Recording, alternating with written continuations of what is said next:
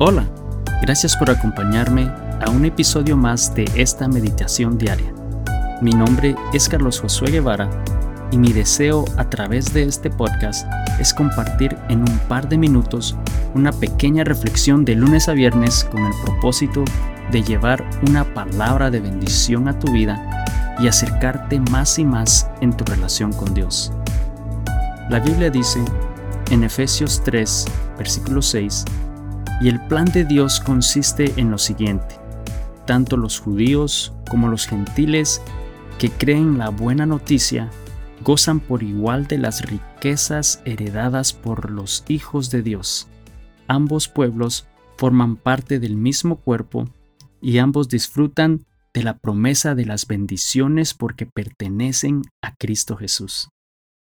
Es hermoso pensar que como hijos de Dios no hay ninguna diferencia cultural o diferencia económica o de importancia para Él.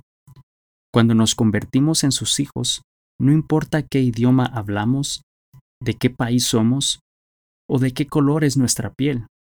Nada de eso importa. Todos tenemos la misma bendición y oportunidad de gozar de su amor y sus riquezas tanto en el cielo como aquí en la tierra.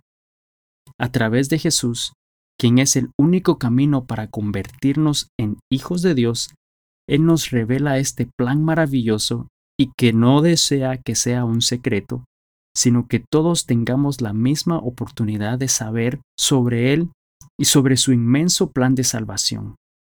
Así que toma un momento y dale gracias a nuestro Padre Celestial por su increíble plan de salvación a nuestras vidas.